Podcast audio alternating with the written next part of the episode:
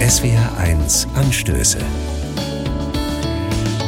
Mit Andreas Britz. Guten Morgen.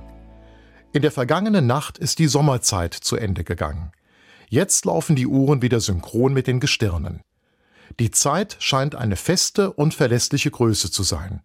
Stunde für Stunde, Tag für Tag, Jahr für Jahr.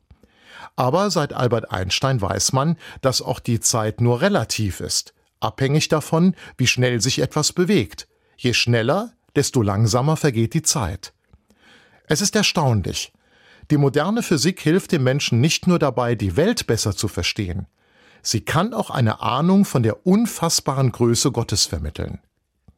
Die Zeit, so lehrt es die Naturwissenschaft, ist mit dem Urknall entstanden, vor etwa 13,8 Milliarden Jahren. Genauso der Raum.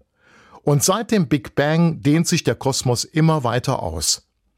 Natürlich wollen die Menschen wissen, was davor gewesen ist und wohin sich das Universum denn ausdehnt. Aber diese Fragen sind Unsinn. Es gab ja vor dem Urknall weder Zeit noch Raum. Trotzdem geben wir uns mit einer solchen Aussage nicht zufrieden. Und das ist gut so. Gläubige Menschen sind überzeugt, dass sich unsere Welt einer Kraft verdankt, die jenseits von Raum und Zeit existiert. Diese Wirklichkeit, die unsere Vorstellungskraft übersteigt, nennt man Gott. In ihm, dem Schöpfer, fallen Vergangenheit, Gegenwart und Zukunft zusammen. Der Psalm 90 im Alten Testament formuliert es so Tausend Jahre sind in deinen Augen wie der Tag, der gestern vergangen ist. Naturwissenschaft und Religion schließen einander nicht aus.